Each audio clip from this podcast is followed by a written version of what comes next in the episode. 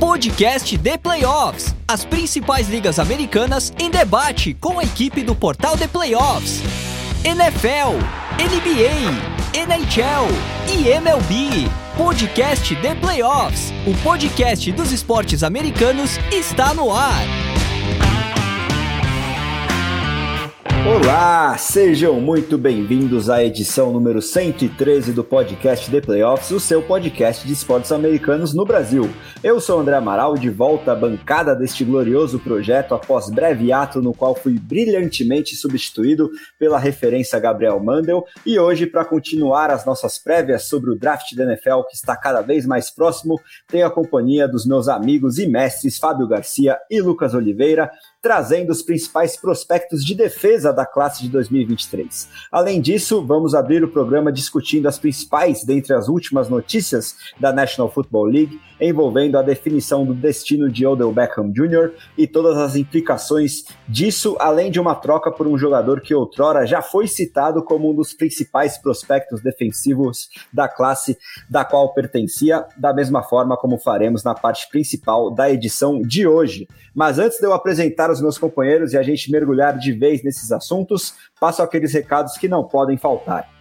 Lembro primeiramente que esse episódio foi editado pelo estúdio WPcom, que trabalha com gravação, edição e produção de podcasts, videocasts e áudios comerciais em geral, com direito a sala com tratamento acústico, quatro microfones, monitor de LED, além de estrutura para gravações e edições à distância. Se você tem um conteúdo, mas não tem tempo para editar ou precisa de uma ajuda para melhorar a sua ideia, manda uma mensagem lá para o nosso amigo Pique pelo telefone ou WhatsApp DDD 54 99620 5634 ou entra no site grupowpcom.com.br barra estúdio que o nosso amigo Pique te ajuda a tirar esse projeto do papel. Siga a gente no Spotify, no Apple Podcasts, no SoundCloud, no Deezer, no Amazon Music ou qualquer um dos seus agregadores de podcast favorito, sem esquecer de deixar aquela avaliação de cinco estrelas onde isso é possível, por exemplo, no Apple Podcasts e no Spotify para ajudar o nosso podcast The Playoffs a alcançar o maior número de fãs, não só da NFL, mas de todas as principais ligas dos esportes americanos possível.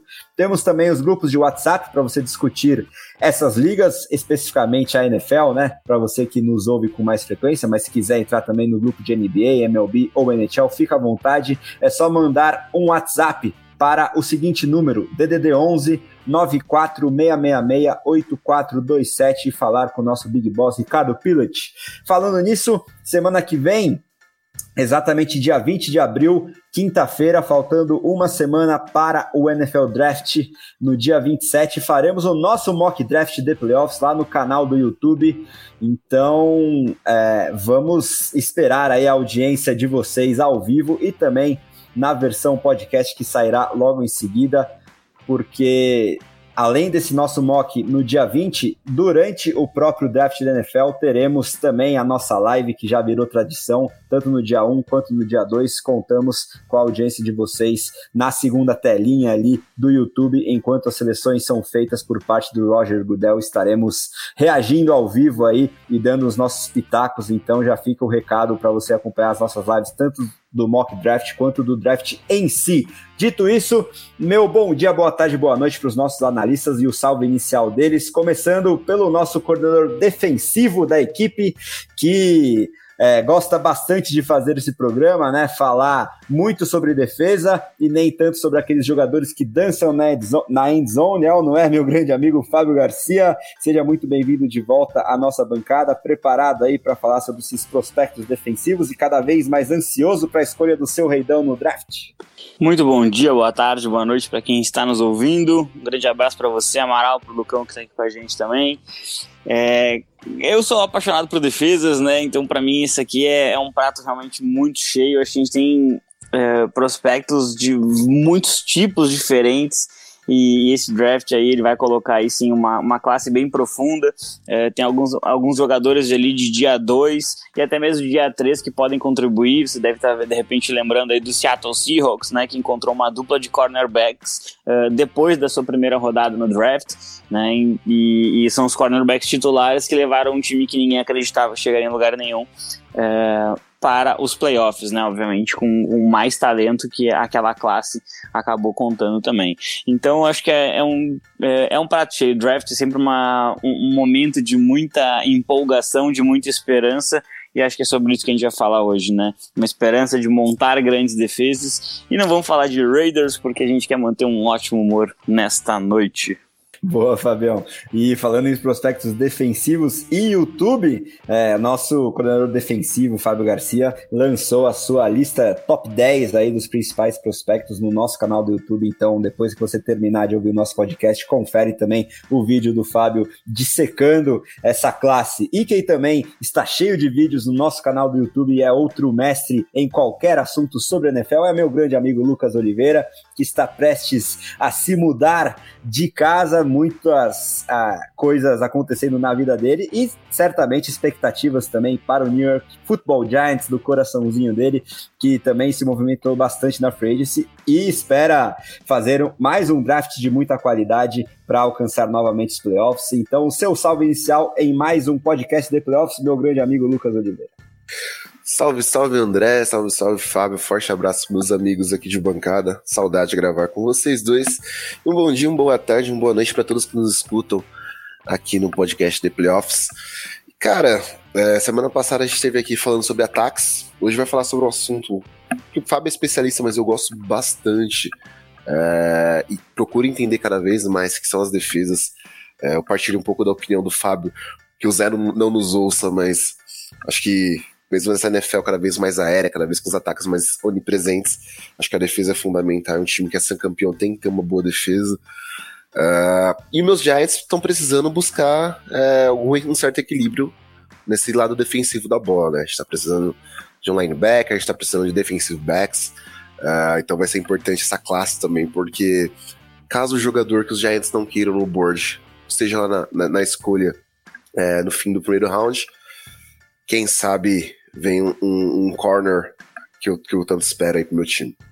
Maravilha, vamos ver o que dá e dissecar os principais nomes, é, não só entre corners, mas entre todas as posições defensivas. Mas antes, vamos comentar essas últimas notícias importantes aí da NFL, começando pela definição de Odell Beckham Jr. assinando com o Baltimore Ravens, com participação ativa de Lamar Jackson, né? Os dois jogadores fizeram questão de deixar isso muito claro nas redes sociais, nos últimos posts de ambos no Instagram, né? E aí eu quero saber as impressões dos meus amigos sobre esses quase 15 milhões de dólares garantidos nesse contrato de um ano que o OBJ assinou com o Baltimore e podendo chegar a até mesmo 18 milhões para um wide receiver que está há mais de um ano parado, vindo de uma segunda operação no joelho e já na casa dos 30 anos. Isso pode indicar também que é um movimento pensando mais em convencer Lamar Jackson a ficar pelo menos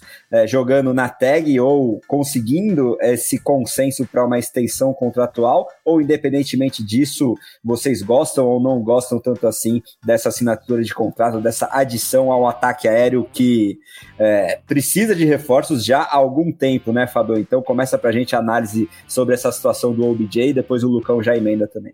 Então, a situação do, do, do Odell Beckham Jr., na verdade, ela, ela tem, é, como todas, né, mas ela tem que ser considerada muito como uma questão de contexto junto, né? A última vez que a gente viu o Odell Beckham Jr. em campo, ele estava sendo um excelente wide receiver número 2 no ataque, que foi campeão então uh, ele acaba se machucando. Ele vinha, inclusive, aparecendo muito bem no Super Bowl, antes, uh, no momento que ele sofre a lesão.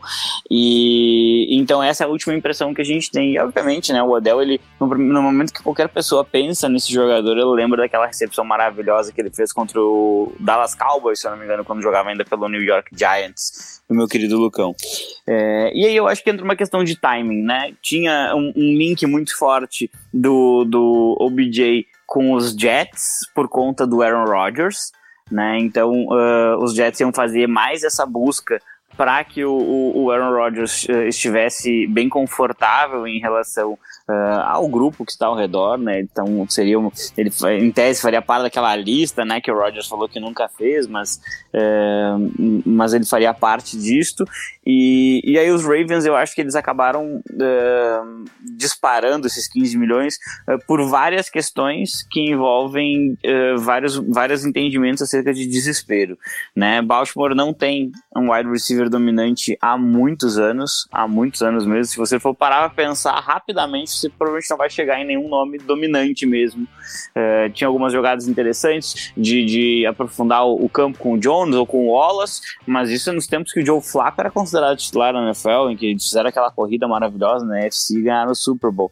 É, então, a gente não consegue lembrar de grandes recebedores, né? O Hollywood Brown não é esse jogador. Aí ah, o Mark Andrews eu tô tratando aqui exclusivamente como um tight né? Não, não como um recebedor de passe, mas uh, pensando nos wide receivers. E, e aí Baltimore vê uma classe que não empolga.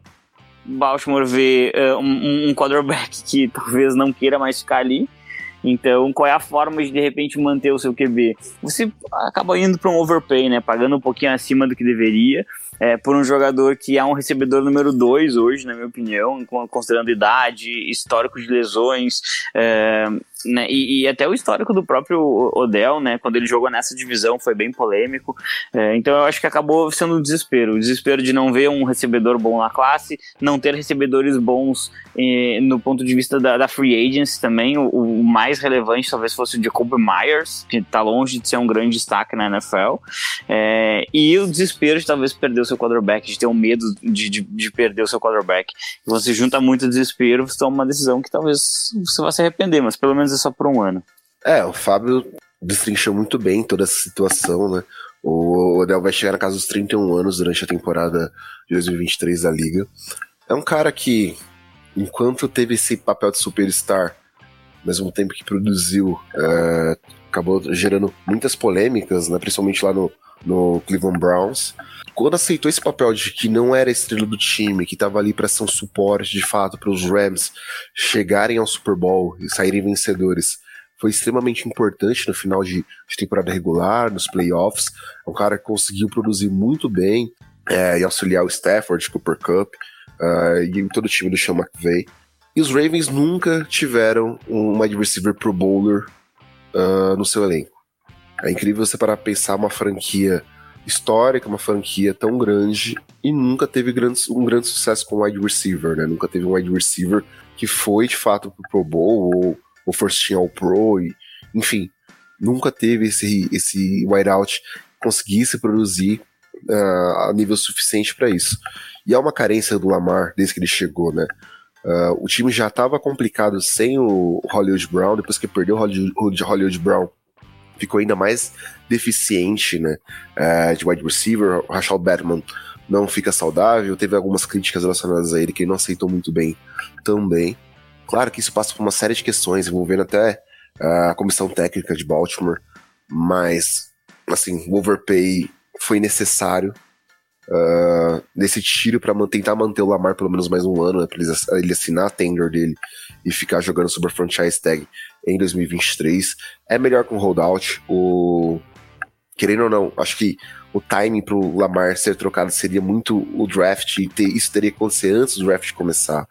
Eu acho muito difícil agora com a chegada do OBJ, principalmente, uh, que os Ravens de fato queiram trocar, não sei que seja uma proposta muito boa de um time que veja que nenhum quarterback da classe vale a pena e, e pague para os Ravens as duas escolhas de primeira rodada, né?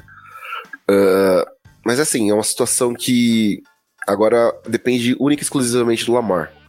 Ele tem o Mark Andrews como Tyrant, ele vai ter o OBJ, em teoria, uh, vamos julgar que ele esteja saudável, que venha a ser o OBJ que, que passou pelos Rams, não, não o OBJ que passou pelos Browns e no Giants, e consiga ser esse produtor, eh, esse, esse recebedor que consiga produzir e de fato agregar o time de, de Baltimore, porque dentro da conferência e dentro da divisão vai ser muito importante. Boa, e só uma curiosidade para fechar essa história do, do Odell: saiu uma reportagem que os Ravens se apressaram para fechar o negócio depois que vazou a notícia de que o Odell tinha marcado uma reunião com o New York Jets é, um dia depois, e aí na noite, acho que foi segunda-feira, né, que saiu a notícia é, eles conseguiram acionar o agente do jogador e fechar esse contrato que, na minha opinião e de muitos analistas contratuais de NFL, foi bem acima do esperado. Inclusive, é, um, um, desses analistas, que agora me foge o nome, estava esperando algo na casa dos 6 milhões garantidos, com alguns incentivos que poderiam levar o total a perto de 10, mas 15 garantido podendo chegar a 18, superou bastante essas expectativas. Agora, uma outra notícia bem interessante aí dos últimos dias envolve o Jeff Okuda, né, cornerback agora ex-Detroit Lions e novo membro do Atlanta Falcons. Ele que foi terceira escolha geral do draft de 2020, custou apenas uma quinta rodada para Atlanta, que segue reforçando bastante essa defesa, principalmente a secundária. E aí eu quero saber a opinião de vocês sobre o significado dessa notícia para o valor percebido de um jogador que já foi top 3 da própria classe e também para as equipes envolvidas, né, que ambas têm escolhas no top 10 desse draft que se aproxima, né? Muita gente estava mocando um cornerback para Atlanta. Será que isso muda as perspectivas e eles podem se voltar talvez para o ataque ou para outra posição de defesa? E os próprios Lions agora será que podem puxar o gatilho num cornerback? E aí a gente já pode aproveitar para mencionar alguns nomes que a gente vai destrinchar mais aprofundadamente é, quando falar exatamente sobre essa classe de 2023. Agora vou começar com o Lucão e depois o Fábio já emenda aí sobre as impressões para Atlanta, Detroit e o próprio Jeff Okuda envolvido nessa troca por uma quinta escolha é, de draft. É, o Jeff Okuda como prospecto é, foi muito produtivo em Ohio State, né? Uh, foi um, um, daqueles corners que defensive backs como um todo, que naquela geração que ele foi draftado, uh, saiu, saíram bastante nomes lá de Ohio State que conseguiram uma boa produção dentro do college football, mas infelizmente chegando no nível profissional ele não conseguiu produzir na verdade não conseguiu nem ficar saudável, né? Jeff Okuda teve muito problema com lesão uh, durante as duas as primeiras temporadas dele na NFL. Quando conseguiu ficar saudável, não correspondeu à expectativa de, de cornerback 1 que, que os Lions tinham em cima dele. Então, acaba que essa troca se faz valer, né? Os Falcons eles investiram muito durante toda a free agents uh, em defesa, eles têm que continuar investindo em defesa cada vez mais que pende para que os Falcons possam investir em ataque durante o draft, uh, que é uma coisa que, que acaba se tornando um pouco mais óbvia, vide as necessidades do time. E assim, ele chega para ser esse complemento dentro da, dos cornerbacks, né? J. Terrell tá lá em, em, Atlanta. Eu acredito que ele possa sim ser esse corner 2, uh, é, ou até jogar mesmo como nickelback, como já fez algum, em alguns momentos, até em Ohio State. Uh, mas assim, o Okuda não conseguiu é, produzir o que era esperado dele. Acho que os Lions eles estão buscando uma renovação total. É um time que está fazendo agora, de fato, está fazendo um rebuild que parece muito correto, muito coerente com, com as expectativas do time, de tudo que o time pode fazer. Tem duas escolhas de primeira rodada esse ano, então eles podem dar o luxo, sim, de, de trocar um cornerback que já foi uma escolha muito alta no draft anterior, draft passado, né? Que foi no caso o Okuda, e apostar assim nessa renovação do time, porque o time promete bastante. Já a Atlanta tá montando um elenco que parece que vem para brigar dentro de uma divisão que não é tão forte. Só resta saber como vai ficar a situação de, de quarterback, de fato, que ainda acho que é o principal ponto lá nos Falcons, mas tem um, um bom reforço sim para fazer parte desse corpo de defensive backs do time. É como o Lucão trouxe, na verdade, é, o, o Kuda ele teve problemas de, de, ficar saudável, né? Disponibilidade na NFL é uma coisa muito importante, que às vezes até é um pouco subestimada. É, ele tem 25 jogos né, como profissional em três anos, é um pouquinho acima da, da, da metade, né? Na verdade, agora são 17, seria mais ou menos a metade do, dos jogos em três anos que, é, que ele poderia ter disputado. E no último ano ele começou bem, começou bem até, teve algumas partidas interessantes e, e aí teve uma queda na segunda metade da temporada. É, não, não, foi esse, não foi esse staff que escolheu, né? O Jeff Gould ele era realmente um prospecto muito, muito interessante. Foi provavelmente um dos melhores cornerbacks que eu vi como prospecto desde que comecei a acompanhar o college. E, e parecia uma escolha muito, muito, muito segura dos Lions, né? É, e aí você vai ver o draft depois e é assustador, né, que acaba acontecendo, né? Porque logo depois do, do Okuda vem Tua e Justin Herbert, né? Dois jogadores que com certeza são melhores que o quarterback que os Lions têm hoje. Pois é, né? Essas histórias de draft sempre ficam marcadas e certamente isso vai se repetir em 2023. Então, para a gente é, mergulhar de vez no assunto principal da pauta e tentar prever da melhor forma esses prospectos, né? Quem pode realmente dar certo, quem a gente talvez tenha um pouquinho abaixo do consenso. Vamos passar posição por posição da defesa para falar sobre esses principais nomes e alguns sleepers também. Começando pela posição mais valorizada aí, é, principalmente na, nas últimas temporadas, junto com um cornerback, que é o edge rusher, né? É, o chamado outside linebacker ou mesmo defensive end, dependendo aí do esquema que a defesa adote. Temos alguns nomes de muita qualidade aí nessa classe, o principal deles disparado hoje, ainda mais depois das últimas notícias sobre Jalen Carter para ser o primeiro prospecto defensivo a sair do board é o Will Anderson de Alabama. Temos também Tyree Wilson, Lucas Van Ness, alguns outros nomes aí de destaque e com características bem diferentes. Mas vou fazer como o Mandel fez semana passada e deixar meus analistas livres para mencionar um ou dois ou mais nomes aí dentre os principais que eles mais apostam, aqueles que eles mais gostam em cada posição. Vou abrir com o Fábio, depois o Lucão já emenda e depois a gente faz os sleepers, começando aí pelos Eds. Então, Fábio, manda pra gente a aula do nosso coordenador defensivo. é, então, na verdade, assim, é, aqui as escolhas, é, quando a gente for abrir posição, pelo menos é, eu vejo dessa forma. Né? A gente tem que ver uh, o, o, o, óbvio, não dá pra tentar inventar muita história. O Will Anderson, ele me lembra muito, muito, muito as habilidades que a gente vê no Micah Parsons. Uh, é uma comparação, é, para mim, absolutamente pertinente. Uh, o tipo físico, a forma de, de atacar o, o offensive lineman. obviamente, eu, eu tô falando aí do Micah Parsons como profissional e não como prospecto. Né? Quando ele era um prospecto lá em Penn State, ele jogava como, como inside linebacker, né? ele era o Mike daquela defesa. E nessa posição na NFL ele não teria dado certo. Uh, o Dan Quinn acaba salvando a carreira. Eu falo bastante sobre isso aqui nos podcasts, né? O Dan Quinn ele salva a, carreira do Micah Parsons, colocando ele onde ele pode ser produtivo de verdade.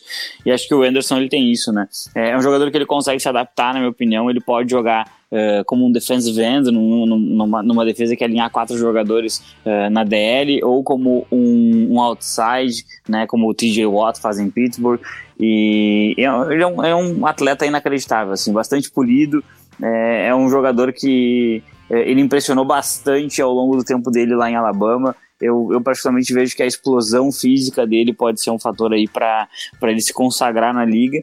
É, mas ele vai ter que trabalhar algumas coisinhas. Eu acho que ele vai ter que trabalhar um pouquinho os movi as movimentações, especialmente a, a, forma como ele vai trabalhar o quadril dele indo para um lado ou para o outro, para enganar o movimento de defesa do offensive tackle, do offensive lineman em geral. É, vai ter que ser um pouquinho trabalhado junto com o trabalho de mãos, porque é, simplesmente na força física, na explosão, aproveitando a juventude, não vai ser suficiente para ele superar os jogadores da NFL. Eh, e aí o Lucas que, é, aqui, que é um uh, especialista e, e, e ex-jogador, ou jogador ainda, não sei se ele já retornou, é, na posição de, de OL, é, tem uma, talvez seja uma das posições de maiores distância entre o college e a NFL. O offensive lineman que joga na NFL é muito, muito, muito superior. Então você não pode simplesmente acreditar que, que explodindo fisicamente vai ter um, algum tipo de uh, vantagem uh, em todas as jogadas. Né? Então vai ter que sim trabalhar um pouquinho a técnica. É um jogador aí que se imagina que vai ter seus 8 a 10 sacks logo no primeiro ano ano, se cair num time que seja minimamente competitivo, né? Que seria o caso, na minha opinião, do Arizona Cardinals, que é o time mais cotado para levar o Anderson nesse draft, né? Se não fizer uma troca muito, uh, muito, muito distante da posição atual, né? Se eles forem do 3 para o 5, do 3 para o 6, é bem possível. É, se ele cair muito mais que isso, acredito que eles vão perder o Will Anderson. É. Agora, assim, trazendo um, um jogador o Fábio trouxe muito bem essa questão de, da diferença das OLs, né? Do college football uh, para NFL é, é uma das diferenças mais absurdas que existem. Uh, questão de força física, de preparo, de qualidade principalmente. E assim, o Anderson dos edge rushers é o cara que eu vejo mais pronto, mas ainda assim não vejo totalmente pronto e nenhum dos edges abaixo dele eu vejo como prospectos prontos para a liga, assim, prospectos a serem desenvolvidos. E acho que o segundo nome que eu trago aqui é do Tyree Wilson, uh, de Texas Tech, que é um edge senior, né? Uh, transferido de Texas Tech, não jogou toda a sua carreira no college football lá. Uh, mas é um cara, um prospecto gigante, é um cara que tem quase seus 2 metros de altura, uh, mais 120 quilos, mas utiliza muito a força do. a força física dele para ganhar. Uh, as disputas contra, contra os offensive linemen, né? Uh, e isso me pega um pouco. Acho que quando você analisa a tape do, do Terry Wilson, ele é um cara que usa muito da envergadura dele, do tamanho, mas ainda precisa aprender certas técnicas que, que de fato influenciam bastante no jogo dele. É um cara que eu sinto muita falta uh, de usar certas técnicas de mãos, principalmente, uh, porque ele usa muito essa questão da força dele, do, do quadril dele no bull rush para atropelar os, os offensive linemen. Uh, ele acaba usando alguns sweeps para se livrar desses encaixes que os OLs conseguem às vezes nele, justamente por ter um braço muito grande, ter uma envergadura muito grande por conta do tamanho. Mas eu preciso ver mais disso dele. Eu acho que esse trabalho mais técnico dele é uma coisa que ainda precisa melhorar. Claro que tem possibilidade enorme para virar um, um, Pro Bowler um, algum dia, para virar um, um, jogador All Pro. Uh, porque tem essa capacidade, capacidade, física, essa capacidade atlética, que é algo que se tornou muito comum né, no draft do ano passado, uh, de, de, alguns defensive linemen serem escolhidos antes, justamente por conta dessa capacidade física. Porque talento, assim, é uma coisa que você, em qualidade, você consegue ensinar e desenvolver. Agora, velocidade, agressividade, força, são coisas que você não consegue desenvolver no jogador. E, eu acredito que Terry Wilson é esse jogador, ele vai ser, para mim, o segundo edge saindo do board. E se cair principalmente lá em Seattle, se não acontecer nenhuma troca, que é um time que precisa muito de um edge rusher nível Terry Wilson, vai ser muito bem desenvolvido pelo Pete Carroll. Isso, claro, se um jogador que a gente vai citar aqui mais pra frente, que é o principal prospecto defensivo para mim, é... não for escolhido nessa pique, né?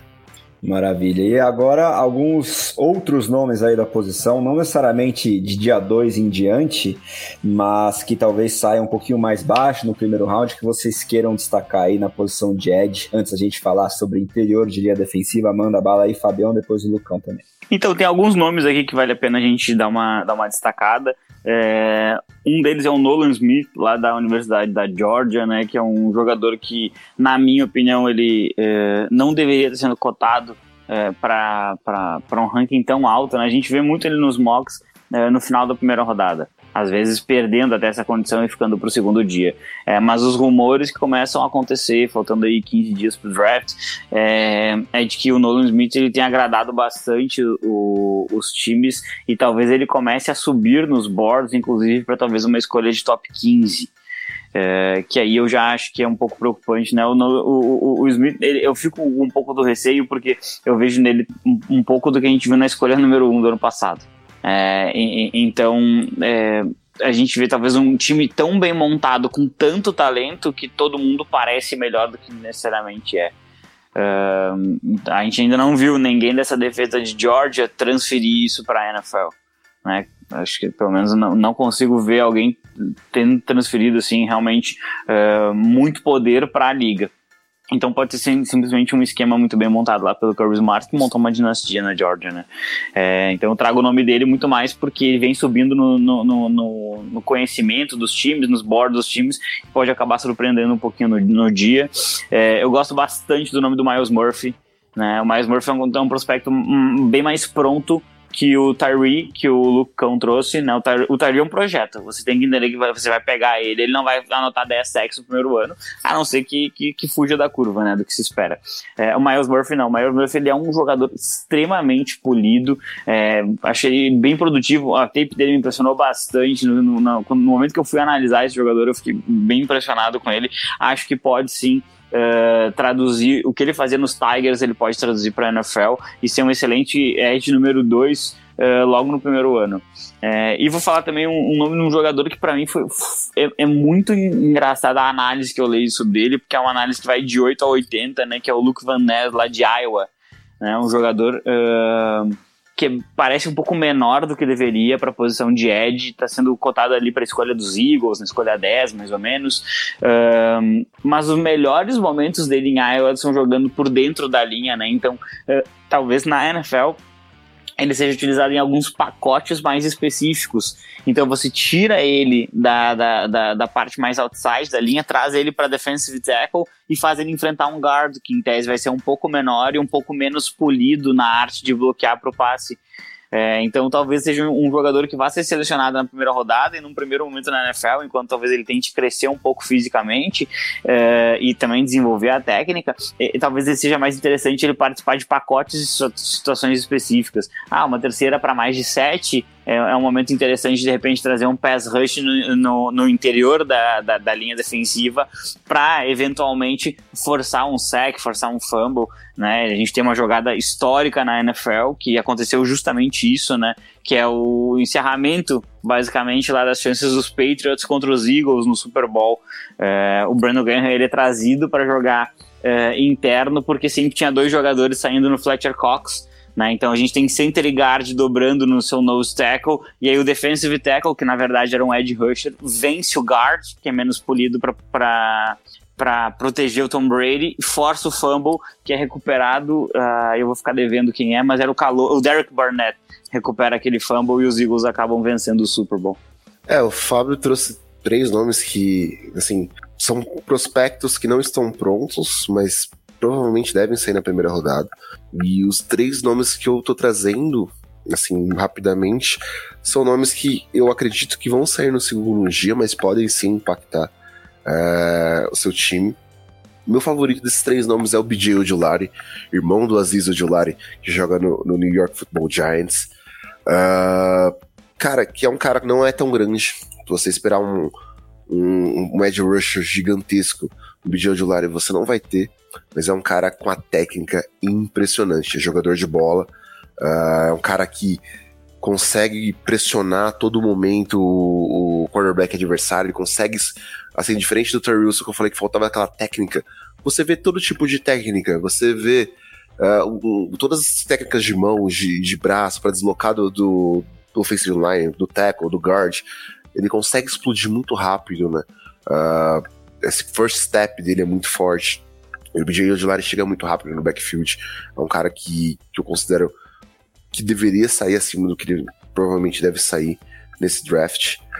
Outro nome que eu trago é o Will McDonald, uh, lá de Iowa State, que é um prospecto muito interessante, porque a tape dele mostra ele em quase todas as posições da linha ofensiva. Uh, eu não vejo ele não jogando bem na NFL. Não vou dizer que ele vai ser um jogador espetacular, que vai ser extremamente decisivo, mas é um cara que consegue jogar é, diversas técnicas diferentes. É um cara com, com bom peso, com uma boa altura, consegue preencher bem o espaço como edge rusher.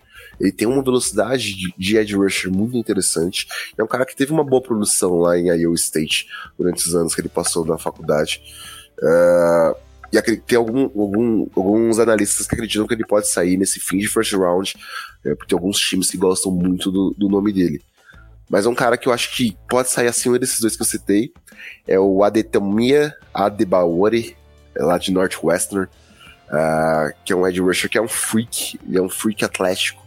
Uh, ele correu as 40 jardas em 4.49 segundos. Uh, para um cara de 280 libras, Cara, isso é, isso é fantástico. Ele tem uma explosão muito grande. Ele teve uma produção muito boa pela Big Ten nos anos dele lá em Northwestern. É um cara que, fisicamente falando, é, é o Fábio até citou a questão dos Jaguars ter trazido o Trevor Walker no passado, por conta dessa, desse, desse atleticismo dele ser acima da média. Mas o Adebayor, para mim, é um cara que pode ter todas as ferramentas atléticas para ser um, um, grande edge na NFL desde que consiga ser bem, bem desenvolvido. Uh, a técnica dele consiga ser bem desenvolvida. Então, esses três nomes eu trago aqui para fechar os Edge Rushers. Boa, Lucão. Então, vamos completar a linha defensiva com os chamados IDL, né? Jogadores de interior de linha defensiva ou defensive tackles, dependendo aí da formação. E a narrativa principal não tem como ser outra que não Jalen Carter, né? Lá em dezembro, janeiro, ele era cotado até mesmo para ser a escolha número um geral, quando o Chicago Bears ainda detinha essa escolha e as notícias sobre o extracampo dele não estavam tão em evidência, né? Mas nessa reta pré-combine, pós-combine, a cotação do jogador caiu bastante porque foi noticiado de que ele teria algum tipo de envolvimento num acidente automobilístico que causou a morte de dois colegas de faculdade dele. É, acho que era um funcionário da, de, da faculdade de Georgia e um aluno. E muito provavelmente isso envolveria um racha né, entre carros e que ele estaria no carro que não é, trazia as duas vítimas fatais.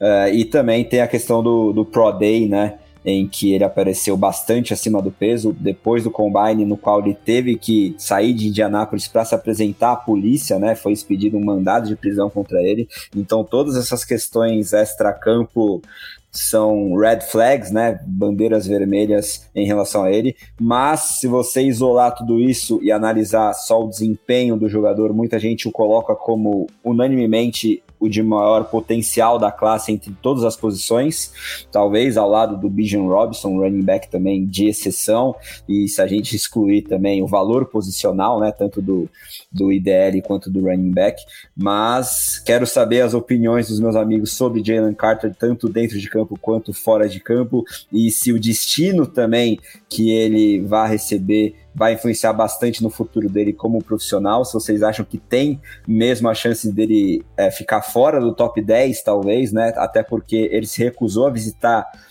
franquias que estejam fora do top 10 do draft, o que é mais um motivo, talvez, para preocupação sobre a postura do jogador.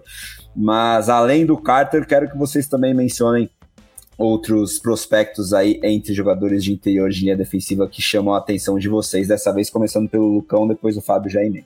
Cara, Falar de Jalen Carter é, é, complicado. É, como você mesmo trouxe muito bem, André, é um cara que, em campo, enquanto no comando do Kirby Smart, foi fantástico, assim. Era, era o melhor jogador da defesa de Georgia, por muito. Melhor que Jordan Davis, melhor que Nakobe Zin, melhor que Nolan Smith, qualquer um dos outros, é, qualquer um dos outros nomes, né, é, que a gente fale aqui, que, que o Trevor Walker, essa defesa foi dominante muito por conta dele. Um cara que atravessava os OLs de uma forma que, que era uma loucura, né? Chegava no backfield atropelando running back, atropelando quarterback. A qualidade do jogador é, é assim, não tenho que mencionar.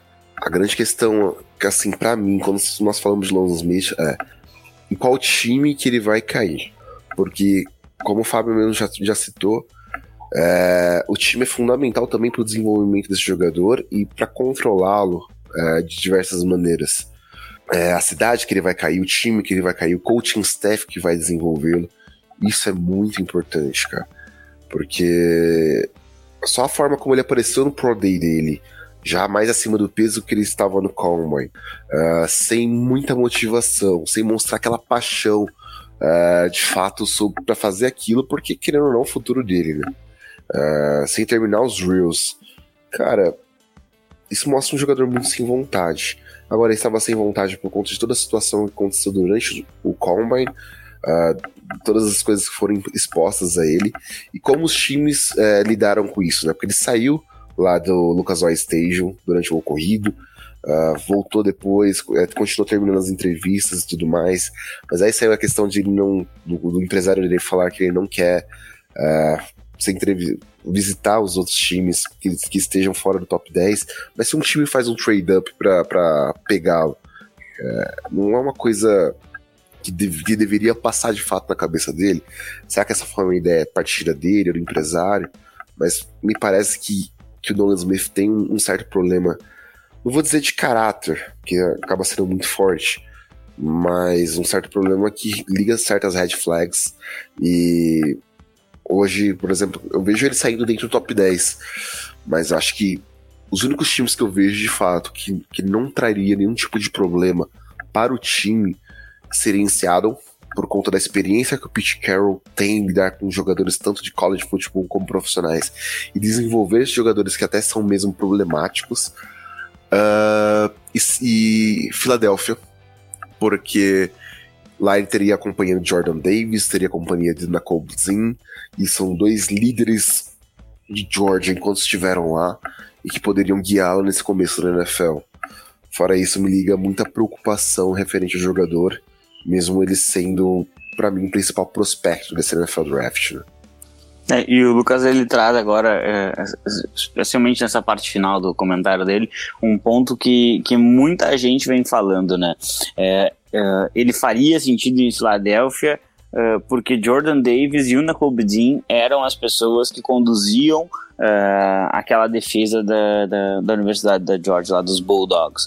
É, e dizem, dizem, né, tem pessoas que, que afirmam que a, a ida do Jordan Davis e do Dean para a NFL fez o, o, o Carter ele não ter alguém para cobrar ele de, de ir para os treinos, de, de estudar, de se alimentar corretamente, de ter uma, uma rotina de pro, né? Porque os jogadores do college, seu segundo, ter, a partir do seu segundo ano, se ele se é um jogador de um desses programas mais tops, é, ele tem uma rotina de profissional em termos de corpo, estudo, né? Claro que adaptada à, questão dele estar na universidade ainda, mas, mas ele tem uma rotina bem puxada e, e que isso teria o, o, Carter ele teria perdido essas referências, perdendo as referências ele se perdeu um pouco e fisicamente de, de, dedicação ao jogo, o que é uma coisa que me preocupa. Tá? Isso é uma coisa que me preocupa porque é, já se espera um comportamento um pouco mais maduro. Aí você não quer é, reunir com nenhum time que esteja fora do top 10, você não quer. É, um, você não quer um, assim, basicamente um monte de coisa. Você não quer cuidar do seu corpo, não quer estudar, é, é, um jogador que me preocupa bastante, e não por ser torcedor, mas eu acho que ele não poderia ir para Las Vegas de forma alguma. Né? Para mim é o melhor jogador do draft disparado. Jogador de futebol americano, dentro do campo, melhor. Impossível, nenhum outro é melhor que ele, nem o Bijan, na minha opinião. É, ele é muito, muito, muito superior. Ele é um animal jogando no interior da linha defensiva. Inclusive, Las Vegas precisaria muito de um jogador desse, mas a gente tem uma história recente muito triste que aconteceu e, e, inclusive acabou com a vida de terceiros, não foi nem com a vida do jogador, né? Então é uma, é uma, parada realmente muito complicada. Eu não sei se Las Vegas seria um ambiente interessante é, para ele, apesar de uma figuras de liderança lá também, com a figura do Max Crosby, né? E além do Jalen Carter, né, que é para mim uma das grandes histórias desse draft, quanto mais ele cair no draft, mais surpreendente vai ser pela qualidade inegável que ele tem. É, tem um dos meus jogadores favoritos. Eu sou, eu sou realmente muito, muito, muito hypado pela produção do Kalai Jackense, né, o defensive tackle de Pittsburgh. E aí, óbvio, né? Toda vez que a gente vai pensar, acho que pro resto das nossas vidas, um defensive tackle saindo de Pittsburgh, é impossível você não torcer para que vire um Aaron Donald 2.0, né? É, o Kensi, ele tem um trabalho de mãos absolutamente formidável e que não é tão comum para um jogador de interior de linha defensiva, né? É, como são muito, assim, na, na base do, do, movimento, o offensive lineman ele vai tentar te grampear, né? Ele vai tentar pegar o seu shoulder pad, sua proteção é, e impedir impedir qualquer tipo de movimentação. E aí, no momento em que os, os offensive linemen tentam pegar o Kensey, ele muitas vezes tem um trabalho de mão espetacular para tirar as mãos do offensive lineman de posição é, e isso dá uma vantagem para ele. Então, se ele joga, por exemplo, o ombro direito do OL para dentro da linha, ele consegue explorar esse lado esquerdo dele e entrar por aquela região. É, eu vi muita explosão, eu vi muita força física, mas eu vi muita técnica. Ele parece um jogador realmente bem polido e, e é, um, é, é uma escolha que, que que valeria se pensar até mesmo para um top 10. Sei que ele está sendo considerado ali do 10, da, da, escolha 10 até a escolha 18, mais ou menos, mas é um jogador absolutamente espetacular. Se você é um torcedor do Pittsburgh Steelers e quiser que ele caia um pouquinho uh, ah, para já pensar eventualmente um novo Cam Hayward, olha, não seria, não seria um problema pensar isso, porque esse jogador nas mãos de um cara competente como Mike Tomlin seria realmente um, um. É, e aí eu vou trazer um outro nome aqui que, que é interessante e, e seria muito bem é, pensado, especialmente para um time que fosse rival de divisão, eventualmente aí de quem selecionar o CJ Stroud né? Porque eu tô falando do Mace Smith, defensive tackle de Michigan, né? Então, para ganhar do, do CJ Stroud é basicamente só botar uma, uma Just dos Wolverines, né? Então, eu entendo que seria uma excelente adição. Se, se os Panthers pegarem, os Falcons podiam ficar de olho. Né? Se, os, se os Texans acabar ficando com o Stroud, aí Tennessee pode pensar um pouco nisso. Né? O Mace Smith é um jogador muito, muito, muito importante, é, especialmente na defesa de 2021, que tinha ali o, o, o Aiden Hudson e o David Ojabo.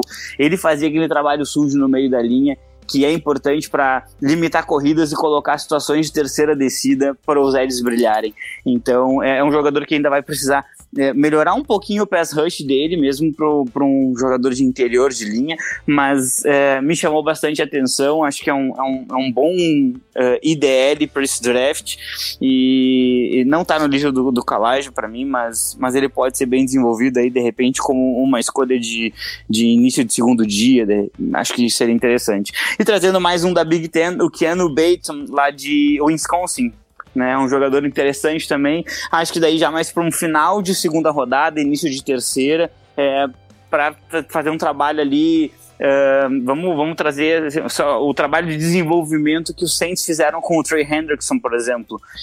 Selecionando terceira rodada, deixa ali, ó, ó, você tem que aprender com esse cara aqui muito bom, chamado Kim Jordan, e aí a partir disso você desenvolve um jogador que virou um dos grandes Eds da AFC quando foi ali para o Cincinnati Bengals, né? Então é outro nome aí que pode ser interessante. Obviamente, né, a gente tem que considerar a adaptação na comparação que ele é um defensive tackle, não defensive mas, mas é um jogador que pode ser desenvolvido bem e, e, e polir um pouquinho a habilidade dele para chegar num nível profissional com mais eficiência.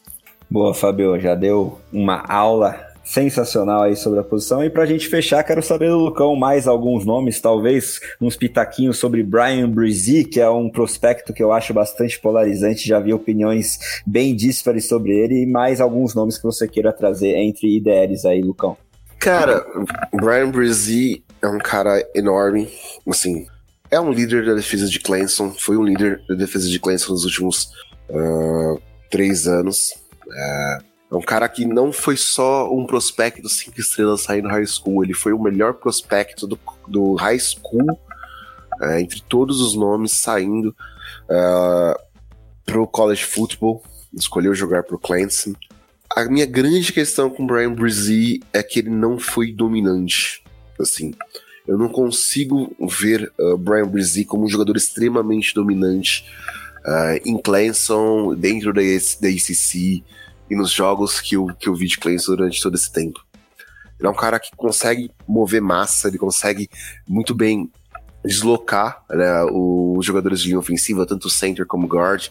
Uh, ele tem a força e a velocidade uma explosão muito boa, mas em certos momentos eu esperava mais. Eu esperava uma dominância muito grande dele, eu esperava que, que ele de fato colocasse o OL no chão e ainda assim continuasse buscando o quarterback ou running back, uh, buscasse mais tackles for loss, buscasse mais essa agressividade.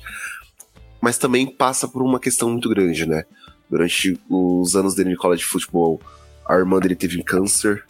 Uh, isso é uma coisa que, que afetou ele. Ele ficou fora de, de, muitos jogos também por conta disso, por conta de, de lesões, que foram outra coisa que afetou bastante o Brazil na carreira universitária dele.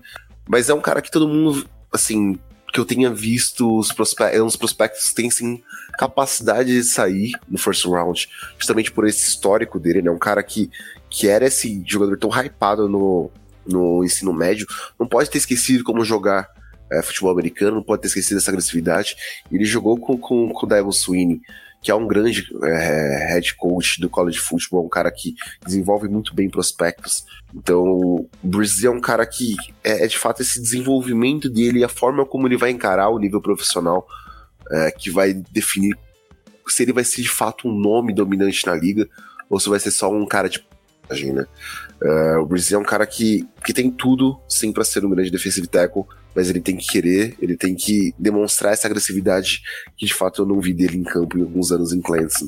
Uh, um outro cara que eu vou trazer aqui, é um cara que me chama de certa forma a atenção, é o Siaki Ika, uh, que é um redshirt junior lá de Baylor, é um cara gigantesco, uh, 358 pounds, uh, e eu nunca vi um cara com, com um peso tão grande é, ser tão rápido, principalmente velocidade lateral. A agilidade dele que ele tem para se deslocar do gap A pro gap B é, e assim sucessivamente é, é interessantíssimo, assim.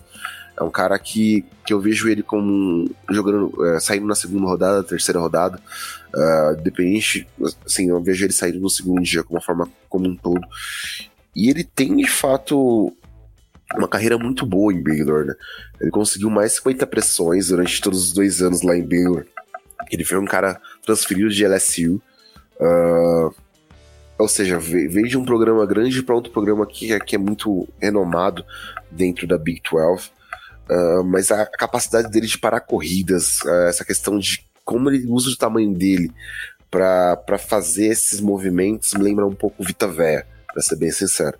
Eu acho que, que é um cara que, que tem tudo para se perder um pouco mais de peso, né? Porque no, no NFL acho, acredito que ele vai ter que perder um pouco de peso. É, chegar perto do 40 pounds e tudo mais. Vai ser um cara que, que vai conseguir produzir muito bem dentro da NFL. É, então é um destaque que eu trago aqui. Agora, se eu falar de outro nome, rapidamente, eu acho que o Carl Brooks, lá de Bowling Green, é um cara de dia 2, começo de dia 3 para mim.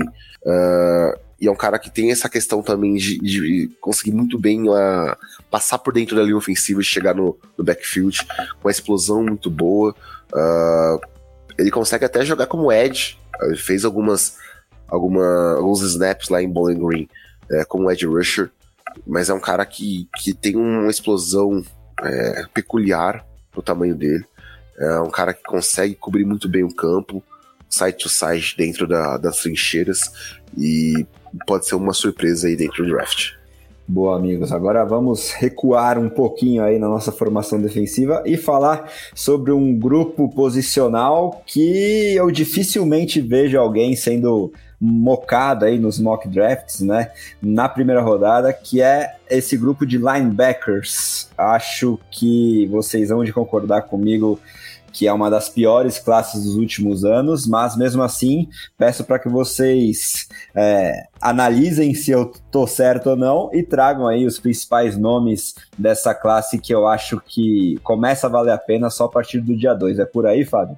É por aí sim, a, a, posição de linebacker é uma das posições, acho que defensiva, pensando em defesa, a gente fala muito sobre corner, por causa dos níqueis, é, do, dos jogadores para fazer, esquemas até mesmo de dime e tudo mais, mas talvez a, a, posição que ela mais esteja sofrendo alterações ainda é, seja a posição de linebacker. É, a gente inclusive viu agora, por exemplo, o Buffalo Bills tomar uma decisão, né? Ele preferiu uh, renovar o, o, o, contrato com o Matt Milano, porque é um jogador que ajuda um pouco mais no passe, e deixou o Tremaine Edmonds sair. É, tenho certeza que meu querido André Amaral gostou bastante de contar com ele agora na defesa do Chicago Bears, mas isso mostra, mostra, mostra algumas coisas, né? Isso já nos dá algum recado. É, e aí eu, eu vou separar aqui um jogador que me chama atenção é, de uma maneira bem positiva, que é o Trenton Simpson lá de Clemson também, mais um jogador lá da defesa dos Tigers. É, o Trenton Simpson ele é um jogador que ele parece mais um prospecto voltado para esse linebacker moderno. É, é, um jogador bem interessante que pode, inclusive, na NFL ser é, um eles podem acabar mudando um pouquinho a posição dele, né? Tirar ele do centro de uma defesa e colocar ele de uma maneira um pouquinho mais móvel para ele fazer um, um, flex defensivo, né? Um jogador que, que execute mais de uma função, de repente aliado às vezes como safety ou, ou executando é, um, uma função de safety, como por exemplo numa, numa famosa uma tampa 2, né? Então o linebacker descer para o fundo e fazer uma função ali como se fosse é, um jogador, um defensive back. E, e, a gente vê alguns, alguns scouters comparando ele com o Jeremy Sheen, né, que tem justamente isso, né, por uma questão de velocidade e peso, é, aliando isso, é, você acaba podendo é, ter um pouco mais de versatilidade a partir desse jogador. E o Jeremy Chin ele tem esse papel na defesa do Carolina Panthers, né? Foi, também foi uma escolha de segundo dia e, e acho que o caminho do Simpson talvez seja esse, seja virar um, um jogador um pouquinho mais híbrido e, e, executar funções um pouco variadas, não simplesmente atreladas àquelas mais clássicas de um linebacker que vai ficar parado, focado no running back o tempo inteiro.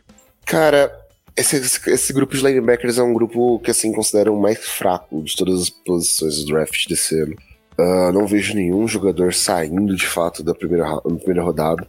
uh, mesmo que os times tenham alguma necessidade. Mas o, o nome que eu vou trazer aqui, acho que, que é o que mais me agrada na posição, depois do, do, do Simpson que o, que o Fábio trouxe, é o Drew Sanders, uh, linebacker lá de Arkansas, uh, que é um cara que começou a, a carreira dele em Alabama, né, como edge rusher. Uh, ele jogou os primeiros anos dele no college football pro Nick Saban, e aí ele se transferiu para Arkansas uh, e se moveu, e em 2022 ele virou linebacker, que foi a melhor escolha da carreira dele, assim, na minha opinião, porque ele se desenvolveu de uma forma muito boa uh, dentro da, da SAC, não, não por, por questão de de tamanho, qualquer outra coisa, mas ele aprendeu a jogar muito bem como linebacker. Ele é um cara que, que desenvolveu muito bem as leituras do jogo dele, a agressividade que ele tinha já com o Mad Rusher, a velocidade que ele tinha com o tamanho dele. E só em 2022 ele conseguiu 11 sacks, conseguiu 39 pressões. É, e isso tudo sendo um blitzer é, único dentro do, do programa, né? É, eu acho que o Drew Sanders ele tem essa capacidade de desenvolver muito bem o jogo dele e, e, e ser esse, esse Mike que consegue trabalhar muito bem a bola e consegue às vezes jogar aberto com outside linebacker. Uh, assim, de uma forma muito explosiva. Acho que essa questão desse híbrido dele jogar como edge rusher é, vai ser fundamental para esse próximo nível dele, né, para jogar no nível profissional. E ele pode ser muito bem desenvolvido e, e atacar muito bem o backfield, dependendo do time que cair diferente do, do que o Fábio trouxe é, do, do Simpson, essa cobertura dele tem, tem que melhorar um pouco, mas essa agressividade dele na hora de tacar o signal caller é muito impressionante. Eu jurei que o Lucão ia trazer o outro nome que eu gosto bastante também e acabei deixando para ele, mas já que ele não trouxe, vou falar aqui de um, de um jogador que vem impressionando bastante.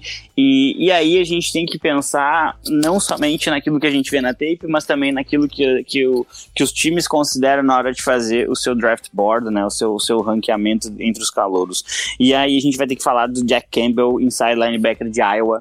É, é um jogador que ele tem alguns atributos que são uh, muito interessantes para qualquer pessoa que valorize uma ideia um pouquinho mais tradicional de um linebacker. É, ele tem temporada com 140 tackles. É, isso, é, isso é impressionante. Isso é realmente impressionante. É um jogador que é, conseguiu interceptar, por exemplo, o CJ Straw. Então é um jogador que pode acabar uh, ajudando aí no, no, no, no, passe também. Vai ter que se desenvolver nessa área, com certeza. Mas é, é, é um, jogador, um time que estiver, de repente, buscando um tackle machine no início da segunda rodada, talvez o Jack Campbell seja esse jogador. E, e eu até se eu tivesse que chutar um linebacker puro para jogar como inside, né, esquecendo esses jogadores que fazem edge, eu diria que o Campbell será o primeiro linebacker a sair nesse próximo draft. Vamos ver se isso se confirma, né? Mas agora bora para a secundária, né? Que é o tópico preferido dentro do assunto preferido de Fábio Garcia, que é um DB histórico do futebol americano nacional. E essa classe de cornerbacks conta com um trio bastante intrigante, né? Muito diferente dessa classe de linebackers e nomes que podem, os três, inclusive, sair no top 15, top 10, quiçá. E eu sei que um deles é uma das grandes paixões dessa classe por parte de Fábio Garcia. Então, vou é, deixar o palco todo para você falar sobre seu querido Devon Witherspoon, Fábio. Mas se já quiser emendar também sobre Christian Gonzalez, Joey Porter Jr. e sua imensa envergadura, fique à vontade. Depois o Lucão já, também já fala sobre eles e mais alguns nomes que vocês queiram destacar como os principais entre os cornerbacks de 2023. É, corner já é uma posição bem diferente de linebacker para esses drafts, né? É, é uma posição que está carregada de talento. Você pode conseguir aí. Uh, pode listar de repente 10 cornerbacks que, que, que tem potencial de virar jogador, um jogador titular na NFL e realmente contribuir para o seu time. É, o meu favorito de toda a classe, e, e se estivesse disponível na, na escolha número 7, eu gostaria que Las Vegas uh, selecionasse é o Devon Witherspoon, como você comentou, cornerback de Illinois. É, eu, vi uma, eu vi uma declaração que me pegou um pouco até no, no, no, sentimento, assim, né? Ele foi um pouco comparado a Charles Woods, e aí eu acho que já, já exageraram, não pode falar do GOAT, né? Mas o, o, o Devon, ele é um jogador extremamente agressivo, e é algo que eu valorizo muito na posição de quarterback, porque são jogadores uh, geralmente menores fisicamente, são mais fracos, é, e aí, uma coisa que sempre me chama a atenção é ver como esses jogadores enfrentam running backs. Né? Como, como esse jogador vai enfrentar, por exemplo, uma necessidade de ter que taclear Derrick Henry, porque isso pode acontecer na NFL. Uh, você tem que taclear o Kenneth Walker, que é outro linebacker, que é um running back extremamente forte fisicamente, uh, e, e, e, até mesmo Tyrants, né? Não é fácil derrubar George Kittle, Travis Kelsey, é, são jogadores realmente é, muito, muito, muito fortes. Você tem que ter uma técnica apurada e agressividade. E o Devon ele traz isso, né? Ele tem uma leitura bem apurada. Eu acho que ele consegue espelhar a rota, ao mesmo tempo que ele consegue também fazer coberturas por zona. É, é um jogador que me parece bastante pronto e, e tem é, todas as características é, físicas e, e, pelo que eu andei lendo, né, de, de, dedicação ao jogo que você precisa tanto hoje numa posição de cornerback, né? A, a, impressão que eu tenho é que o time que selecionar ele vai poder botar ele tranquilamente como outside cornerback logo na semana 1 e ele já vai sim performar. Obviamente vai errar como todo Hulk erra, né? Mas uh, acho que ele tem aí um, um bom caminho pela frente para se desenvolver e virar um jogador realmente decisivo é, para a franquia que buscar ele. É, o, o, o, Gonzalez, é, eu até posso deixar um pouquinho mais para o Lucas falar sobre ele, mas o Gonzalez ele tem, é, para mim, os mesmos atributos é, que o Devon Witherspoon tem. É um jogador que me impressiona bastante também. É um pouquinho menos agressivo, mas também não tem medo de entrar contra um running back. E, e vem, vem de um programa muito forte que é a Universidade de, de Oregon, então é, é, um jogador que impressiona bastante também. É, eu, particularmente, acabei preferindo o Devon porque eu acho ele mais agressivo, algo, algo, que eu valorizo bastante numa defesa, ainda que a NFL tente virar um jogo sem contato, é uma coisa que eu gosto bastante de ver ainda nos jogadores defensivos. É, e o Gonzalez, é, eu li, eu li de algumas fontes variadas que nem sempre ele demonstra aquela, aquela resignação, assim, aquela raiva que ele tem que ter quando ele é batido por um wide receiver. Né? O defensor ele tem que ter uma memória curta, sim, mas ele também não pode ser dominado e ser passivo quanto a isso. Né? Então ele tem que conseguir equilibrar esses dois pontos. Isso foi uma coisa que foi criticada um pouquinho no Gonzalez e algo que me incomodaria para um cornerback de primeira rodada, mas também é um, é um jogador bastante interessante. É, o Porter vou deixar pro, pro, pro Lucas, prometo, porque eu quero muito, muito destacar um jogador que no início do, do, do, do processo de, de, de análise de cornerbacks eu particularmente nem é, nem dava tanta bola para ele, mas ouvindo algumas opiniões aí de, de alguns podcasts americanos e, e até brasileiros também, é, eu comecei a, a, gostar um pouquinho mais dele, e não tô falando de Kelly Ringo lá da Georgia, que é um jogador que eu sei que muita gente gosta, eu tô falando na verdade do Emmanuel Forbes, né, um, um, um cornerback que Olha, eu acho que ele vem subindo um pouquinho nos boards, ainda vai ser uma escolha de segundo dia, é, mas não me, não me surpreenderia se um time puxasse o gatilho logo na primeira rodada. Tá? Ele era cornerback lá de Mississippi State é, e o Forbes ele tem alguns números que eles chamam muita atenção. É um jogador que, que, que anotou 15 interceptações ao longo da sua carreira universitária, sendo seis delas retornadas para touchdown. É, isso é um número muito expressivo, muito expressivo mesmo. Ele é muito rápido, ele é muito físico e ele é o que a gente chama de um ball hawk, né? Ele tá sempre uh, buscando fazer uma jogada diferenciada, ele tá sempre at atrás da bola, ele tá sempre roubando a bola do adversário e isso é uma coisa que é muito, muito, muito importante. É um defensor que pode mudar a história de várias partidas. É, dois probleminhas em relação a ele. Primeiro, como todo defensor que busca muito a bola, por vezes ele pode acabar uh, perdendo um pouquinho o range da marcação e, e deixando um, o wide receiver abrir um pouco de espaço. E isso pode ser bastante perigoso se você tiver numa cobertura, numa marcação individual, ou com a responsabilidade de toda uma faixa, numa cover 3, por exemplo, em que ele tem a responsabilidade de toda a faixa até a zone. Se você deixa um range muito, muito grande, um quarterback vai punir você, vai anotar um touchdown em cima das suas costas. Né? E a outra questão que acaba pesando muito contra ele é que ele é o, o, um dos jogadores mais magros de todo o draft, né? Ele tem só 166 pounds, né? Isso é muito, muito, muito pouco mesmo. É um jogador que vai precisar crescer e aí ele tem que crescer de uma forma inteligente porque não pode comprometer essa velocidade que é tão importante no jogo dele. É, mas aí fica um, um sleeper aí que, que acho bem interessante. Um jogador que retorna cinco vezes interceptação, seis vezes, perdão, para end zone. É um jogador que você tem que ficar de olho.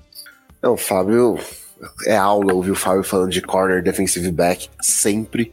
Uh, não posso deixar de concordar com tudo que ele falou aqui, tanto em relação ao Witherspoon, uh, ao Gonzalez e, e, ao Forbes. São três caras que eu gosto bastante.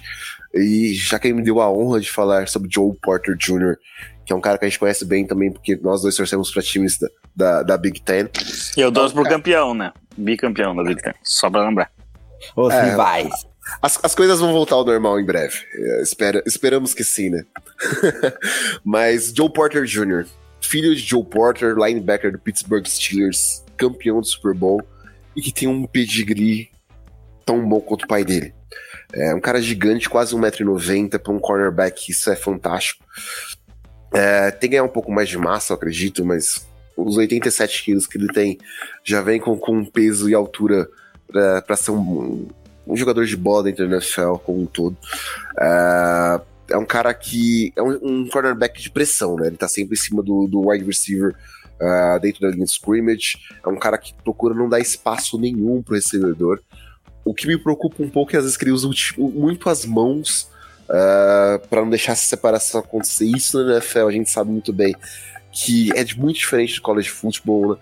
Essas coisas podem ser marcadas, ele tem que começar a trabalhar melhor essa questão do, da, da mudança de direção dele, para que ele não tenha que usar tanto as mãos na hora de, de fazer essa marcação, mas ele ataca o recebedor o tempo todo. É incrível.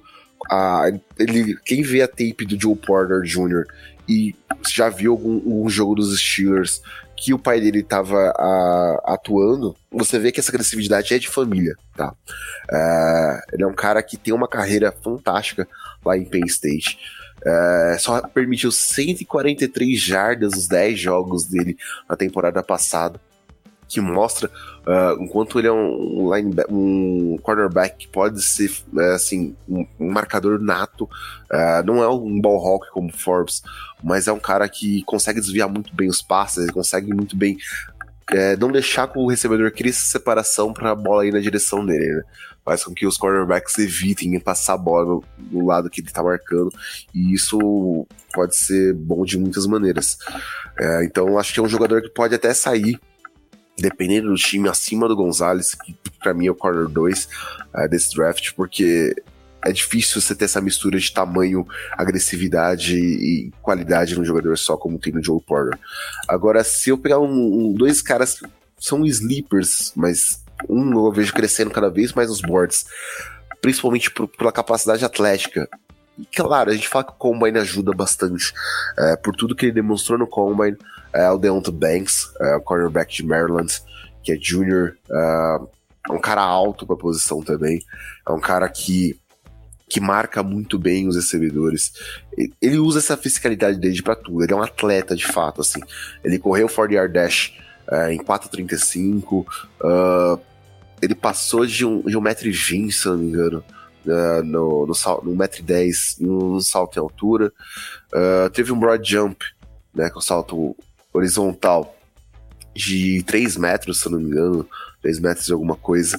Então, assim, é um atleta nato. A tape dele, principalmente, acho que a melhor tape que você pode analisar a qualidade do Deontay Banks é contra o High State, é contra o CJ Stroud, no qual ele consegue até uma, uma pique contra o Stroud, por conta da leitura que ele faz, da, da recuperação que ele faz uh, na, na, marcação. Eu não vou lembrar agora o recebedor que ele estava marcando na hora, uh, mas não era o Marvin Harrison Jr. Uh, nesse momento, mas assim, a leitura que ele faz é muito boa. Ele recupera uma rota que basicamente estava perdido, aí estava vendido para o recebedor, e ele usa o atleticismo dele para recuperar e fazer essa interceptação. Acho que a melhor tape que você pode ver do Deontay Banks é contra o High State, porque mostra a qualidade do jogador em diversos níveis. E outro cara que eu trago aqui, que é, que é de South Carolina, que é o Ken Smith, que ele tem mãos muito boas. Assim, é um cara que, que é outro cara que utiliza muito das mãos para dividir as bolas. Não é um ball hawk, mas ele consegue quebrar essa, esses passes muito bem, né? Uh, ele teve 70 passes na direção dele na, nas duas últimas temporadas. Uh, se não me engano, ele quebrou cerca de 15, 16 desses passes e pegou e interceptou outros quatro. Uh, então ele é um jogador muito instintivo, ele é muito versátil. Ele é um cara que, que consegue se adaptar muito bem aos recebedores diferentes que ele enfrenta. Uh, e esse cara, assim, um, um cara provavelmente deve sair no segundo dia, mas essa classe é tão profunda que o, o, time que pegar o Ken Smith uh, nesse segundo dia não vai se arrepender, porque de fato ele é um jogador que, ganhando um pouco mais de fisicalidade, vai ser muito importante para um time do NFL. Maravilha, amigos. E agora, para fechar aqui as nossas posições de defesa, vamos falar sobre os safeties, né? Que contam com um nome muito unânime como o principal da classe, né? E muito provavelmente vai sair no primeiro round, o Brian Branch lá de Alabama, e inclusive tem boas chances de sequer jogar como safety nato no nível profissional, pode ser deslocado ali para níquel. E depois dele, muitos nomes que podem sair, talvez só a partir do terceiro round. Mas quero os pitacos de vocês sobre o Branch e também alguns safeties aí que quero saber se vocês concordam comigo, é, passam longe do nível de prospecto que tem esse principal nome, mas que, na opinião de vocês, podem ser surpresas aí a partir do segundo, terceiro round entre é, essa posição que fecha a nossa secundária. Dessa vez vamos começar com o Lucão, depois o Fábio já emenda também. É, o Brian Branch é muito mais que um, que um safety, né? É um cara que atuou como corner, atuou como nickel muito tempo. É, vem mais essa escola, boa escola de defensive backs de Alabama, que o Nick Saban costuma recrutar muito bem e, e desenvolver muito bem dentro do programa lá de Crimson Tide. É, é um cara que não é dos mais altos, né? Uh, tem só 1,82, mas essa versatilidade dele como defensive back, por isso que é difícil, eu não consigo nem classificar ele só como safety. Ele é um, um defensive, defensive back puro, ele consegue atuar nos três níveis para mim. Uh, da defesa, lá do backfield, eh, lá no fundo da defesa. E é um cara que, que é um, um, um jogador é nato, assim, um atleta. É, uma definição de jogador de futebol americano pro backfield pode passar por Brian Branch. Acho que é o único safety que eu vejo saindo na primeira rodada. Mesmo assim, né, depende muito de, do time, da necessidade, mas eu acho que não, não passa do primeiro dia. É um cara que é um, um tackler nato, assim, ele faz tackles muito precisos. Ele acho que perdeu, se não me engano, só 4 ou 5 tackles durante toda a carreira dele. Mais de 170, 180 tackles durante toda a carreira dele lá em Alabama. Uh, e assim, um jogador que, que tem tudo para agregar bastante no time e tem todas as armas para ser um, um, safety ou um nickel uh, e ser esse híbrido uh, lá no, no, back, no, no, fundo da defesa que todo quando o time precisa. Aí já vou aproveitar para trazer um sleeper aqui, que é um cara que eu particularmente gosto bastante, que é o Jamie Robinson, uh, lá de Florida State, que não é nem um pouco alto, né? Ele tem só 1,77, uh, mas é um cara pesado para posição, mas ele consegue completar isso como um dos safeties mais completos da classe para mim. Uh, ele consegue ser um jogador que consegue jogar nas duas posições, de como safety, né? Como free, como como strong safety.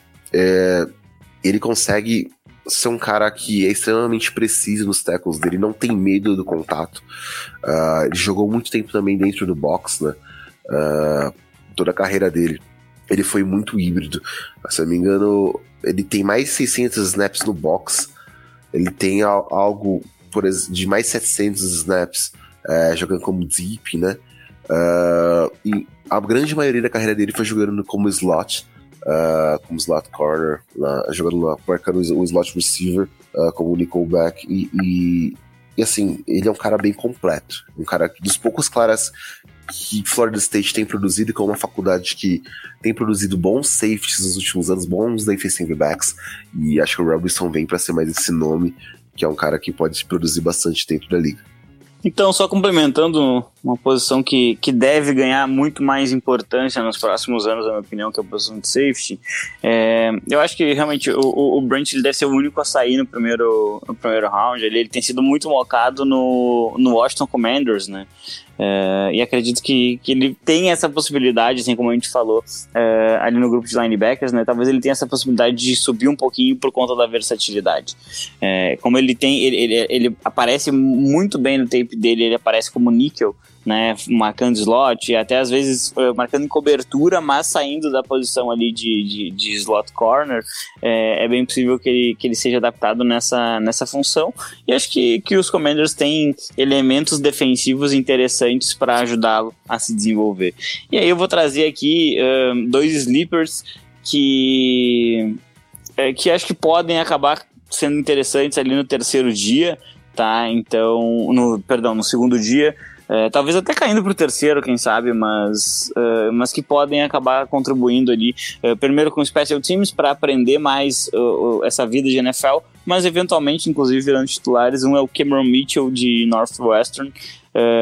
Mitchell ele começou como um slot corner, é, perdão, como um cornerback mesmo, um número 2 da, da equipe, é, mas ele pode executar essa função de safety também, então ele traz essa questão da versatilidade, você pode botar ele outside, depois jogar ele para o fundo do campo sem problema algum, e pode inclusive fazer as duas coisas na mesma jogada, né, que seria bem interessante, é, com, com os, esses coordenadores defensivos cada vez criando mais elementos para tentar confundir o, o, os quarterbacks adversários. É, então ele tem essa capacidade de jogar como safety. Acho que até que ele, cresceria de repente um pouquinho nos boards se, se ele se declarasse assim para os times. Né? É, bom tamanho, ele, ele teve uh, alguns bons passes desviados e foi uma das poucas coisas boas que a gente viu em Northwestern na, na última temporada, no time que venceu um jogo apenas. Uh, tem um jogador muito badalado, tem, tem sido bastante badalado nos últimos, nos últimos, as últimas leituras que eu fiz ali para a segunda rodada, que é o uh, Antonio Johnson dos Eggs, né, lado de Texas A&M. É um jogador que ele era também um cornerback e já foi uh, projetado como safety para a NFL, mas é um jogador que me incomoda um pouco porque não tem uh, um histórico muito bom de interceptações, de estar, de quebrar muitos passes. É, é um jogador que é aquilo, ou ele vai impedir que o passe seja lançado na direção, e aí acaba não entrando no que é uma coisa um pouco injusta, mas faz parte, ou ele acaba uh, cedendo a recepção, então o jogador vai ter que se desenvolver nessa agressividade para o passe, é, e talvez o, o, maior sleeper de todos é um jogador que eu veria ali como uma quarta rodada, é o Brandon Joseph, safety do Fighting Irish, né, do Notre Dame, um dos, um dos programas mais tradicionais da, é, de todo o college football. É, o, o Joseph ele começou em Northwestern, que é uma é, é uma universidade que tem produzido excelentes defensive backs nos últimos anos. Sempre tem um jogador, tem um DB lá de Northwestern cotado para a primeira rodada ou, ou para o ensino da segunda. Uh, e ele passou um tempo lá antes de se transferir para Notre Dame. Uh, não teve um grande ano lá pelo Irish, mas uh, ele é um jogador que ele ele tem um elemento da agressividade que é uma coisa que, eu, que acaba valorizando bastante. É um ball rock, ele vai buscar a bola sempre que possível. É um jogador que não vai ter problema nenhum em entrar para dar tackles, né? Tem ano de 80 tackles, tem ano de 60 tackles e, e é, para mim é um jogador bem impressionante. Acho que até que essa, essa mistura de, de esquemas e sistemas que ele viveu, né? Um pouco com o Northwestern e, e um pouco com o Notre Dame pode acabar ajudando ele a, a se adaptar mais fácil ao programa ao programa da NFL mesmo de um, de um calouro. Então seria a última, o último sleeper que eu traria, Brandon Joseph Notre Dame. Sensacional, amigos. Aula concluída sobre os prospectos defensivos e com esse pente fino traçado, quero os destaques finais de vocês, depois de mais uma conversa de altíssimo nível aqui no podcast de Playoffs, agradecendo muito pela presença dos meus amigos Fábio Garcia e Lucas Oliveira. Então, Fabião, deixa o salve final aí para a galera. Valeu muito por essa aula do nosso coordenador defensivo. Um grande abraço para todos que nos ouviram e como é, destaque final, na verdade, eu vou deixar uma mensagem óbvia, mas é, cada vez mais eu entendo que às vezes o óbvio precisa ser dito. É, de nada, de nada, absolutamente nada adianta é, um, um, excelente prospecto cair na mão de um staff que é, que muda um ano depois e aí o novo staff não acredita nele, ou até mesmo de um staff que não consegue desenvolver esse jogador. É, a gente tem que lembrar que draft ele, ele, ele não é uma ciência exata, ele não é um, algo que com certeza você vai ter um determinado resultado. É, então a gente realmente precisa às vezes considerar toda uma big picture, né? A gente já viu várias e várias situações de jogadores que eram escolhas questionáveis e deram certo, deram errado, jogadores que eram escolhas certas e não, não confirmou isso na liga, que é o próprio caso do Jeff Okuda, que a gente comentou aqui hoje, né? Pelo menos ainda não deu certo o que se esperava dele. É, e acho que tem muitos defensores, e a gente vai ver isso muito como nos jogadores da NFL como um todo, nos próximos anos, é, próximo, este ano, os próximos dois, três anos, a gente ainda vai ver uh, muita coisa estranha acontecendo no draft, jogadores muito bons saindo lá no final, é, e que ninguém viu. Como é que ninguém viu? Bom, a gente, além de todo o processo não ser uma ciência exata, a gente também é, vai começar a conviver com pessoas que se desenvolveram como jogadores durante uma época de isolamento, né? Então, é, eu acho que isso cada vez mais vai afetar. Porque se você pega a classe de 2021, é, eram jogadores que já tinham vivido um, toda uma realidade. Eu acho que esses jogadores eles acabaram vendo uma realidade bem diferente de desenvolvimento e, e às vezes esse timing, né, de, de, de você virar uh, um jogador de college para NFL pode acabar demorando um pouquinho mais. Então, uh, o óbvio às vezes precisa ser dito, né? Tem que um staff tem que acreditar e tem que ter bons, bons treinadores para desenvolver o talento. Não adianta você pegar o Micah Parsons, jogar ele de Mike e você acaba com a carreira de um, de um futuro Hall da Fama. Muito bem lembrado, Fabio. Nos vemos no mock draft da semana que vem, assim como Lucas Oliveira, o ursinho carinhoso aqui do The Playoffs e especialistazaço em draft e NFL como um todo, também deu aula aqui, Lucão. Então deixa seu salve final aí pra galera, te agradecendo mais uma vez por essa conversa muito boa que tivemos aqui no podcast The Playoffs. Eu que agradeço, André, agradeço o Fábio. É, verdadeiramente uma aula ouvir sobre o Fábio falando sobre defensores como um todo. Quem ainda não viu o vídeo do Fábio falando sobre o top 10 defensores dele nesse NFL Draft, corre lá no canal do YouTube do The Playoffs, que assim, eles destrincham ainda mais os jogadores que nós falamos aqui. Hoje eu saio com ego inchado aqui, né? Né? Você aí é. Você sabe que, que isso a gente não pode falar quando se trata de defesa, não tem especialista maior no The Playoffs que você. Uh, e eu falo com, com toda a autoridade possível sobre isso. Uh, mas agradecer a vocês dois, agradecer a todo mundo que nos ouviu. Uh, o Fábio falou muito bem. prospectos, assim, existe um, um, gap enorme entre college football e NFL, velocidade do jogo, a qualidade do jogo. Eu lembro muito bem que o Justin Fields, no primeiro jogo de pré-temporada dele, falou que achou que o jogo seria mais rápido. Estava até um pouco lento para ele a gente viu a, a, as questões relacionadas ao Justin Fields durante os últimos anos, quanto tempo ele demorou para ter um primeiro passo dentro da liga. Uh, Trevor Lawrence, com o coaching staff errado, como ele foi muito mal no primeiro ano dele, sendo um grande prospecto da NFL. Uh, enfim, vários e vários nomes que caindo no lugar errado, com o coaching staff errado, ou muitas vezes tendo essa troca de coaching staff, pode ter a carreira dele jogada no lixo de diversas formas. Então, tem certas posições que existem certa paciência para serem desenvolvidas, outras que, que nunca não vão impactar o seu time de, de imediato, não adianta, por mais que sejam grandes nomes do college football. Uh, outra coisa é que, assim, a gente falou de grandes, de grandes defensores aqui, grandes nomes que podem sair uh, alto no draft, mas com tantos times brigando por quarterbacks, isso pode ser um diferencial para times que precisam de certos defensores e às vezes não acreditavam que eles poderiam cair para eles, eles vão acabar caindo. Então vai ser muito interessante ver como esse draft se desenha e como o board vai se desenhar como um todo. Então fiquem ligados em tudo isso e um forte abraço. Fábio, algo mais a mencionar?